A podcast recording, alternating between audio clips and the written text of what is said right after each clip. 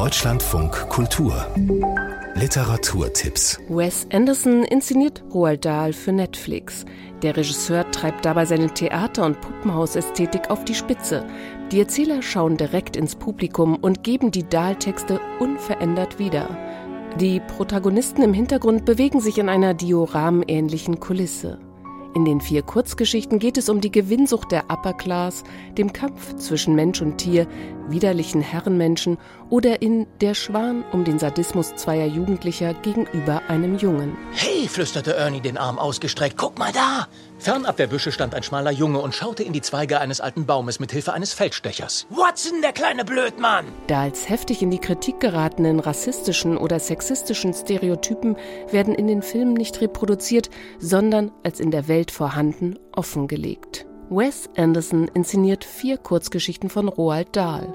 Der Schwan, Gift, Ich sehe was, was du nicht siehst und Der Rattenfänger, jetzt auf Netflix.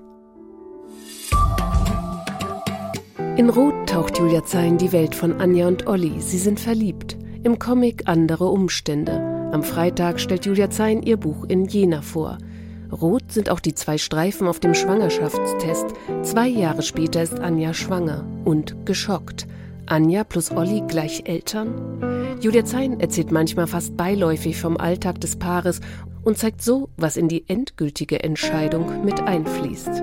Julia Zein. Anja hat ein abgeschlossenes Studium. Sie ist kein, kein Teenie mehr. Also sie kann doch ruhig ein Kind bekommen in ihrer Lebenssituation. Aber gerade das wollte ich erzählen, dass man nicht unbedingt einen triftigen Grund, der gesellschaftlich akzeptiert ist, haben muss, um sich gegen eine Schwangerschaft zu entscheiden, sondern dass das nur die Person selbst entscheiden darf und sollte. Andere Umstände. Julia Zein stellt ihr Comic morgen Abend am Freitag um 19.30 Uhr in der Villa Rosenthal in Jena vor.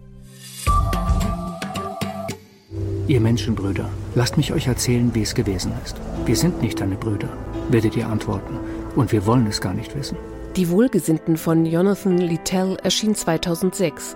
Der Roman erzählt die fiktiven Lebenserinnerungen eines SS-Offiziers und damit die NS-Verbrechen aus der Täterperspektive. Für die einen war die Veröffentlichung des Romans ein Skandal, für die anderen das Buch ein Meisterwerk. Diese gespaltene Rezeption nimmt eine Art Dokumentation zum Anlass und fragt, was darf Literatur, wenn es um den Holocaust geht?